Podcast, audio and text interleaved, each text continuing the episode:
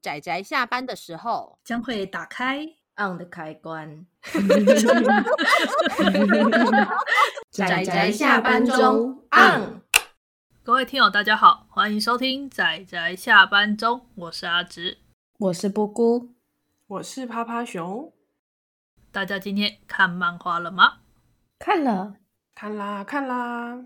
今天今天要推荐的这部漫画呢，其实我当时在录的时候，我就在想说，奇怪，我们好像推荐这个作者作品很多。后来大家跟我说，没有没有，只是因为我们常常提到这个作者作品，但其实我们没有提到，我们没有怎么讲介绍过很多部。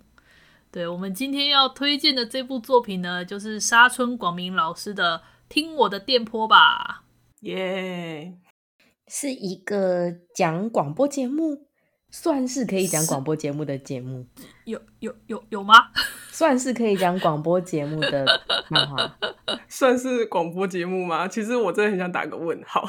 姑且，这部有太太多可以用。姑且有恋爱的漫画，姑且有咖喱的漫画，对，因为它它的成分比例其实太。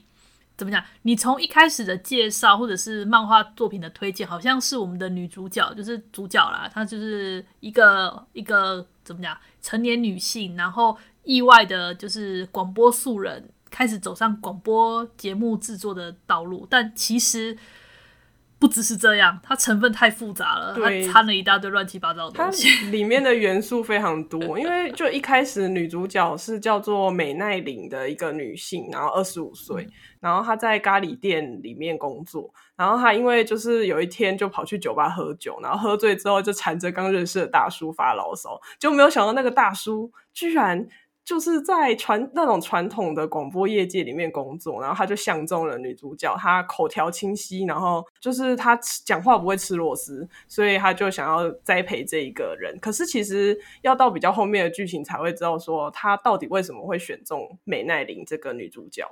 然后他中中途就是我不知道，我觉得就是如果大家有看过沙村广明的作品，应该就会知道说他有一些癖好。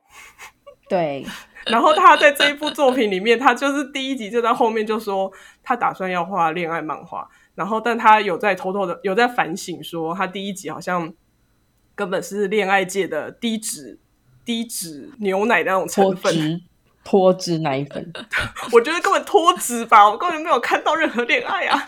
你是说她被她男友骗了五十万这件事，这这算吗？然后，然后第二集的时候，他就在最后面说，那可能就是下一集再努力咯。然后第三集他就就第三集真的完全没有，他就就在在后记的时候，就好像一副我已经放弃了。然后到第四集的时候，他终于画出了很多的恋爱的剧情，但是。就没有女主角的，然后我就觉得你这个人真的是很好笑哎。然后他就第一集也反省说，他绝对不要画猎奇，然后绝对不要画死亡，不能再有死亡了。然后第二集就出现了，拜托哦，拜托哦，根本就是你是沙村广明。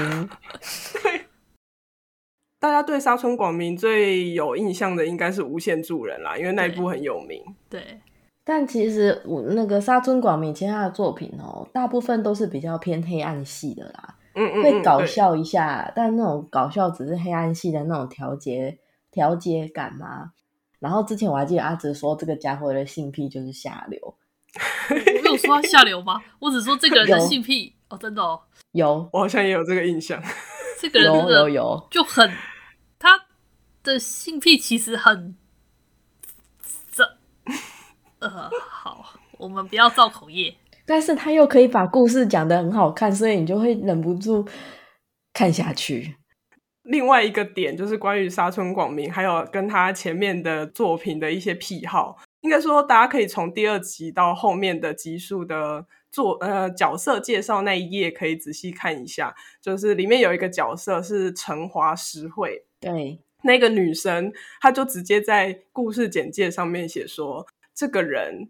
他不是一刀流，他也不是什么，他也不是什么超强的剑客，然后他也不，他的武器也没有，也不，也不是那种弯弯曲曲的武器。我现在就想说，如果你有看过《无限助人》，你就知道他在讲哪一个角色，超好笑。你不要在这里偷偷打广告。不不不，他其实在讲一些很低级的笑话，然后借助的《无限助人》的那个梗，把它放在一块。我觉得这一部啊，吼，它是作者最最最私心的一部作品。听我的电波吗？对，因为你如果看他其他的作品，你会发现沙村广明是一个很喜欢把自己想讲的话，然后透过里面角色的嘴巴讲出来的。然后他最常使用的推进剧情的角色，都是那种话比较多的女孩子嘛，会巴拉巴拉巴拉的讲，然后让他推进剧情。所以他实际上最喜欢的可能是。呃，刚刚趴趴熊讲的那个类另外一个类型的角色这样子，他擅长的就是这种另外用比较话比较多、比较活泼的女孩子去推进剧情，然后里面很讲的话吼拉里拉渣的，然后他就会混了他个人的想要讲的话题。我记得很清楚的，就是他有一部《赔命金》，我之前不知道在哪里讲过，他就是关于明明是一个番外篇，然后他就让里面的女角的嘴巴讲出关于他对 Seven。对超商里面的卖的食物，有关于洞顶乌龙茶或者是什么小点心的想法，还有炒面的想法。对，然后呢，接下来是比较早吧，有一部短片吗？短片集我忘记哪一篇了，《幻想女人国》吗？不是，不是，在更早的。然后里面就是哦，美少女制造机，美少女制造机。哦、然后里面有一个短片，是有两个美少女在聊天，关于泡菜。然后那一部就这样，泡菜跟麻将，那个短片就这样。就完全是他想讲的事情，然后借着看起来可爱的妹子把它讲出来，然后嗯，两个美少女，然后关于麻将跟泡菜的题材，印象中是这样啦。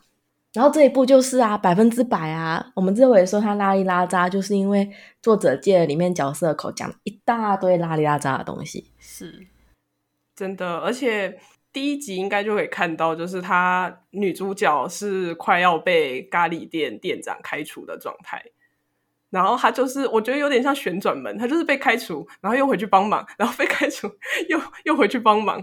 因为毕竟你当 DJ 是没有办法，就没有办法作为一个正当正式的职业啦，所以就是他还是得要在咖喱店里面打工，然后在每周一次去录节目。对，沙村广明就是一个很神奇。他有办法让这这群人啊随口胡言乱语，讲些杂七杂八的，但他还是可以画的很有趣。我真的觉得他很神奇。对啊，反正个人是还蛮喜欢他的作品的。因为沙村广明老师他有很深厚的怎么讲创作底子了吧？要这样讲吧，他已经有这画过这么多作品了，光是掌握用那个节奏掌握角色的那个对话跟那个分镜节奏，本身就可以让你阅读起来很有趣。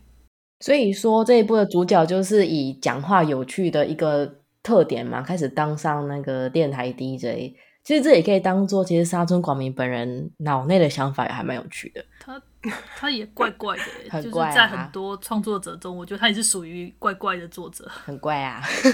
呃，他很有他自己的风格啦。然后就算被东立代理，哎，我这样讲好吗？就是就算被东立代理，好像好像没有什么很，也不算很有名。但是但是但是他还是有继续出，欸、他出的很稳定哎。对啊，他很稳定在出哎。啊，可是其实我现在有点担心，因为第九集还没有出。没有没有，听我的电波吧，最近不是要出了吗？我有在那个出版的书单你没。有看到哦，有要出是吗？因为日版日版是去年一月出的，我想说他等了快一年，有点可怕。有差不多在一两个一个月左右吧，因为我在预定出版书单，好像有看到啊，有看到就好了。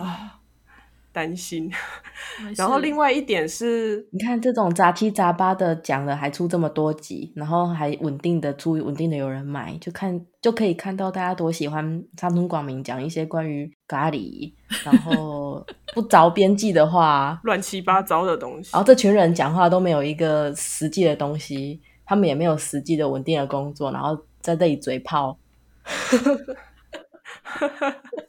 对，然后我看到第五集的时候，我真的是，我真的是，就是，而且他们就莫名其妙就开始就是出去采访旅行了。然后我就想说，这真的是有点超展开，而且元素有点过多。可是不知道为什么，我就默默的继续看下去。老师的功力好深厚哦。对，重点就是会默默继续看下去。对啊，然后刚刚我们就是在录音之前，其实有聊到说那个传统广播啦，因为像趴趴熊就 AM 电台，对传统广播的印象就是卖药啊什么的，就是那阿公阿妈 在听的广播，这个有点传统了哦，有有有有，这个过于传统了。然后还有什么超商进去，有时候他们有些店好像也会放广播啦，就大概是这样。嗯嗯嗯，然后像刚刚布姑就有提到一些关于他之前上班的时候，有公司有放那个广播，然后有提到说就，就呃，可能读者投呃听友投稿啊，然后他们会读出来这点，其实，在漫画里面就是有被女主角打枪，他就跟那个就让他借住的那一位南波瑞穗的那个女生，就跟他讲说，他觉得只是读读。读听友的稿件这件事情，他觉得有点无聊啦，就他想要做点有趣的事。我有印象，会想要带点活动之类的。可是你们要，你们都没有站在听友的角度呢？听友说不定其实还蛮希望被主持人 cue 到的。没错，没错。对啊，所以这种。这种节目历久不衰呀、啊，有一些节目不就是你自己寄自己的烦恼过去，然后 DJ 电台主持人就会念了，然后用温暖的声音帮你就是开解啊，回答你的问题啊，然后点播了一首歌，对，然后给你一个鸡汤，虽然你也觉得这就是都要掩饰，然后没有意义的东西，嗯、没有实际意义，但是听到一个人用温柔美丽的声音，然后跟抚平你的烦恼。不过，其实到后面的，就是因为像里面提到的那个、广播电台的 AD 的那位南波瑞穗那个女生，她之所以会进去广播业界，是因为她高中的时候听了一个算是他们那种企划作家的演讲，然后那个演讲的人就是也是有出现在漫画里面的角色。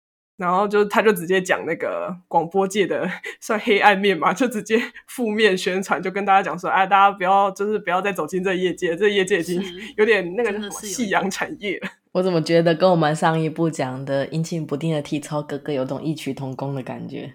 没错，因为现在会听 AM 跟 FM 的其实不多，以前的话是像什么计程车司机也会放啊，或者是啊，对对对，然后最近因为 Podcast。兴起，所以其实这种我们这种自媒体，现在大家可能都改听我们这种这种我们这种 podcast 的这种节目。对，所以如果大家有看到第五集，就是趴趴熊正在看的那一集，就会发现它里面出现了一个很奇妙的宗教。我就想说，到底这部到底想干嘛？你你到底还可以胡乱到什么程度？不是，我想继续看到胡乱。你到底想要讲什么？我还没有看到他后面到底。看都这么多集了，对，我好期待啊！后面到底还有什么？我好期待。对，我一边对像你讲的，一边吐槽，一边觉得好期待，然后在一边觉得恶心，然后一边觉得这大叔还蛮有趣的。没错，你知道吗？我印象超深刻的，就是有一段啊，因为我之前就想说，吼，沙村广明实在很喜欢让里面的角色说出自己的话，嗯，这是我内心的吐槽而已。但是到了他，我忘记哪一集了，女主角就讲出了啊，这些大叔也蛮帅气的嘛的时候，我就摔书。因为他画的实际上都不是一些真的很帅气的大叔，但是他就是啊，这种大叔也是有优点的嘛，这种大叔也蛮帅气的嘛，帅叔，自肥。作者，我看到你了，作者，我看到你。这个就我我不知道啊，因为沙村广明的性癖有点有点神奇，有时候我会觉得他在怎么讲，对，有点下流。我是觉得，如果大家想要全方位的了解这个作者，哈。可以看一下这部作品，听我的电波吧，他就是听沙村广明的电波，而且大家可以放心，就是里面不会有死亡，呃，好像有出现了，然后不会有猎奇，不会有血腥，只会有搞笑。但，但是 他说他很努力忍住，但我也要说，因为他毕竟也是一部电波作，所以啊，对啦，嗯、对啦，也是有人可能会觉得好像不有趣，会觉得一开始就被那个女主角超大量的台词给怎么样给劝退。啊字好多，对，台词非常多。啊，倒是呢。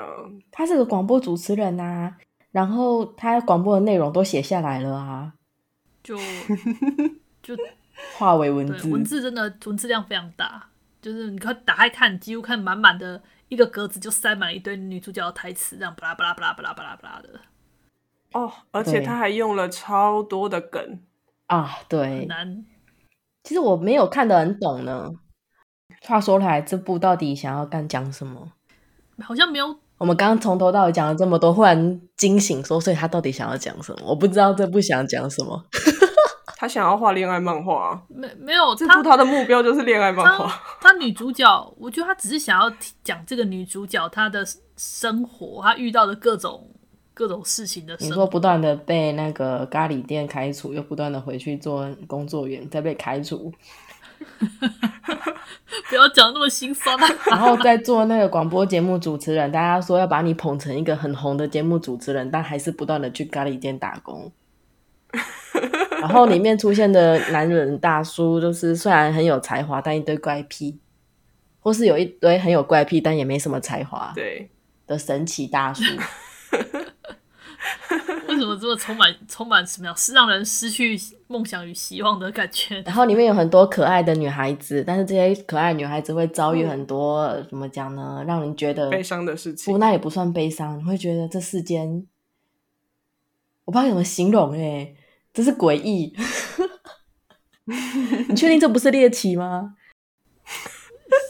他很努力忍住不要写猎奇。我觉得沙村广明老师的调调就是那样啊。如果大家扣除了那个无限助人以外，去看他其他的那些短篇作品，就会很明显的感受到沙村老沙村广明老师是怎样的人。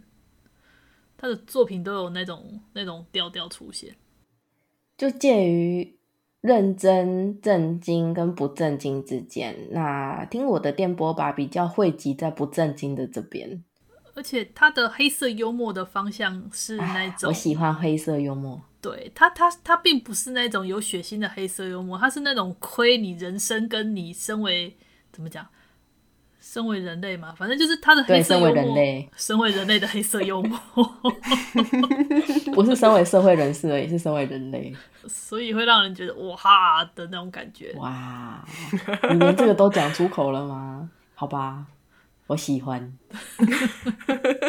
对我也是。然后这部漫画是有电子书的，所以大家如果财力上或者是空间上有困难的话，也许可以就是买比较算是便宜，然后又不占空间的电子书。我真的觉得，像我最近因为要过年了嘛，所以阿紫我正在整理书柜，嗯嗯就发现到说完蛋了，我今年购入的书已经完全塞不进书柜里了，救命！Oh no！最近我们也收到 BookWalker，就是我们买电子书的平台，给我们整理说我们一年花了多少钱，买了多少书，平均每个月，真是可怕。因为其实我们仔仔下班中有一个仔仔下班中的账号，嗯哼，真是可怕。大家，然后我记得他好像上面写说超越了其他百分之九十九的的那个使用者。对，我们是啃书长老，我们是那百分之一的使用者。嗯，真可怕。没有，我们我们是汇集了四个人的财力啦，大家四分之一也可以，四分之一。嗯，所以才呃，反正就只是跟他随意提一下，就是说，如果大家对这部呃充满沙村广明个人风格的偏正向作吗？他正向吗？他好像不太正向，偏搞笑作。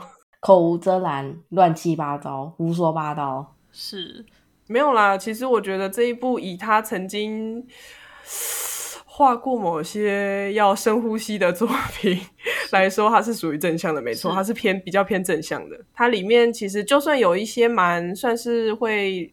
走进人生的低潮，但是他最后还是有尽力的给一个 a 黑皮的结尾。呃，大家可以尝试看看，但但就像我刚刚之前说的，沙村广明老师他的作品还是带有一点独特的电波性。嗯，对对，大家可以先尝试看一下、嗯、啊。如果真的觉得好像吃不太下去，也不要勉强啊。我是这么觉得。嗯，但可以把胡说八道讲的这么有趣，其实就像他只讲啊，这个。我差点叫他这个家伙，对，我都心里都叫他这个家伙，已经对于讲故事的那个手法嘛、技巧嘛，已经很熟练了。然后画技也其实也很好。对，如果大家可以接受到他的电波，其实看他的作品蛮有趣的，蛮享受的。嗯，嗯这个家伙。